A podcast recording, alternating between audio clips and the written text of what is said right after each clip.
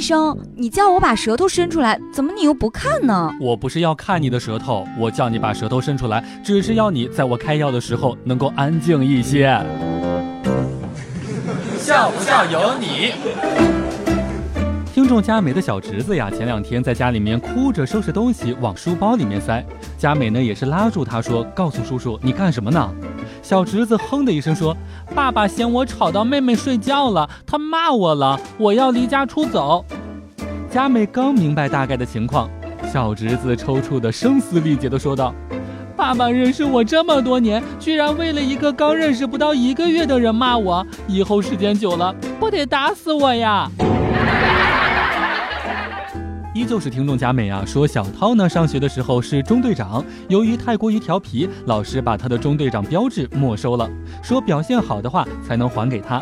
过几天的时间，老师还没有还，小涛自己就过去要，老师也是说知道错了，还想不想做班干部呀？小涛却回答说，当不当中队长倒是无所谓，关键是那个标志是我自己花两块钱买的。笑不笑由你。听众佳美呢，前两天去小涛家，小涛呢也是养了好多条的金鱼。两个人酒过三巡以后呀，小涛心血来潮的说要给金鱼起名字，其中唯一的一条深蓝色的，他硬是要说人家是黑色的也就算了，还要起名叫黑头。佳美当时就凌乱了。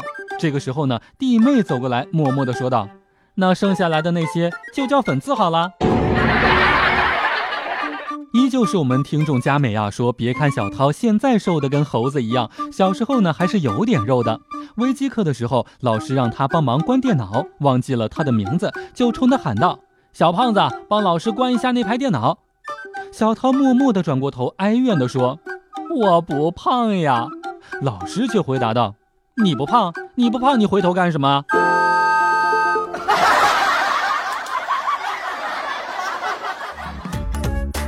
每天两分钟，笑不笑由你。你要是不笑，我就不跟你玩了。